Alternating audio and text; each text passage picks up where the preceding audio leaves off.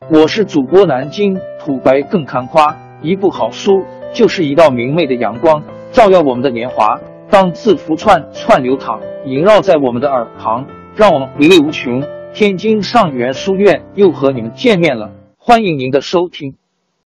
听众朋友们，大家好！开讲前先打个小广告。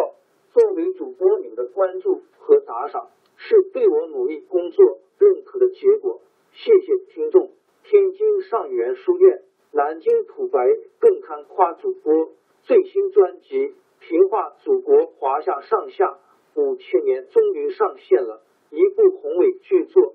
我们的祖先以伟大的创造力、强大的生命力和巨大的凝聚力，世世代代繁衍生息，历尽磨难，从远古走到现代，从蒙昧走向文明。全书共计。两百八十三回，作为博客，我劳动我所得，付费的有声书来了，你愿意为此花钱花时间吗？评话中华上下五千年专辑的进度更新按听众的关注和评论而定。喜马拉雅号 UID 七三二六四零二二，微信号 sh 八五七三零一四四九，请多多关注。多多打赏，谢谢大家，谢谢。下面正式开讲《评话中华上下五千年》专辑。匈奴自从给卫青霍去病打败以后，双方有好几年没打仗。他们口头上表示要跟汉朝和好，实际上还是随时想进犯中原。匈奴的单于一次次派使者来求和。可是汉朝的使者到匈奴去回访，有的却被他们扣留了。汉朝也扣留了一些匈奴使者。公元前一百年，汉武帝正想出兵打匈奴，匈奴派使者来求和了，还把汉朝的使者都放回来。汉武帝为了答复匈奴的善意，表示派中郎将苏武拿着金节，带着副手张胜。和随员常惠出使匈奴，苏武到了匈奴，送回扣留的使者，送上礼物。苏武正等单于写个回信让他回去，没想到就在这个时候出了一件倒霉的事儿。苏武没到匈奴之前，有个汉人叫魏律，在出使匈奴后投降了匈奴，单于特别重用他，封他为王。魏律有一个部下叫做于长，对魏律很不满意。他跟苏武的副手张胜原来是朋友，就暗地跟张胜商量，想杀了魏律，劫持单于的母亲，逃回中原去。张胜很表示同情，没想到于长的计划没成功，反而被匈奴人逮住了。单于大怒，叫魏律审问于长。还要查问出同谋的人来。苏武本来不知道这件事，到了这时候，张胜怕受到牵连，才告诉苏武。苏武说：“事情已经到这个地步，一定会牵连到我。如果让人家审问以后再死，不是更给朝廷丢脸吗？”说罢，就拔出刀来要自杀。张胜和随员常会眼快。夺去他手里的刀，把他劝住了。于长受尽种种刑罚，只承认跟张胜是朋友，说过话，拼死也不承认跟他同谋。魏律向单于报告，单于大怒，想杀死苏武，被大臣劝阻了。单于又叫魏律去逼识破苏武投降。苏武一听魏律叫他投降，就说。我是汉朝的使者，如果违背了使命，丧失了气节，活下去还有什么脸见人？又拔出刀来向脖子抹去，魏律慌忙把他抱住，苏武的脖子已受了重伤，昏了过去。魏律赶快叫人抢救，苏武才慢慢苏醒过来。单于觉得苏武是个有气节的好汉，十分钦佩他。等苏武伤痊愈了，单于又想逼使苏武投降。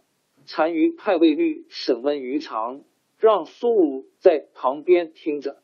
卫律先把于长定了死罪，杀了，接着又举剑威胁张胜，张胜贪生怕死，投降了。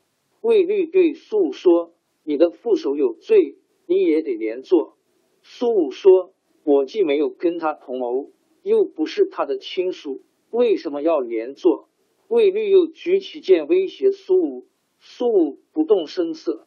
魏律没法，只好把举起的剑放下来，劝苏武说：“我也是不得已才投降匈奴的。单于待我好，封我为王，给我几万名的部下。”和满山的牛羊，享尽富贵荣华。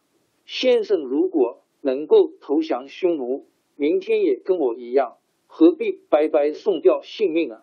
苏武怒气冲冲的站起来说：“魏律，你是汉人的儿子，做了汉朝的臣下，你忘恩负义，背叛了父母，背叛了朝廷，厚颜无耻的做了汉奸，还有什么脸来和我说话？”我绝不会投降，怎么逼死我也没有用。魏律碰了一鼻子灰回去，向单于报告。单于把苏武关在地窖里，不给他吃的喝的，想用长期折磨的办法逼使他屈服。这时候正是入冬天气，外面下着鹅毛大雪。苏武忍饥挨饿，渴了就捧了一把雪止渴，饿了扯了一些皮带。羊皮片啃着充饥，过了几天，居然没有饿死。单于见折磨他没用，把他送到北海金贝加尔湖边去放羊，跟他的部下常会分隔开来，不许他们通消息。还对苏武说：“等公羊生了小羊，才放你回去。公羊怎么会生小羊呢？这不过是说要长期监禁他罢了。”苏武到了北海，旁边什么人都没有，唯一和他作伴的是那根代表朝廷的荆节。匈奴不给口粮，他就掘野鼠洞里的草根充饥。日子一久，荆节上的穗子全掉了。一直到了公元前八十五年，匈奴的单于死了，匈奴发生内乱，分成了三个国家。新单于没有力量再跟汉朝打仗，又打发使者来求和。那时候汉武帝已死去，他的儿子汉昭帝即位。汉昭帝派使者到匈奴去，要单于放回苏武。匈奴谎说苏武已经死了，使者信以为真，就没有再提。第二次汉使者又到匈奴去，苏武的随从常惠。还在匈奴，他买通匈奴人，私下和汉使者见面，把苏武在北海牧羊的情况告诉了使者。使者见了单于，严厉责备他说：“匈奴既然存心同汉朝和好，不应该欺骗汉朝。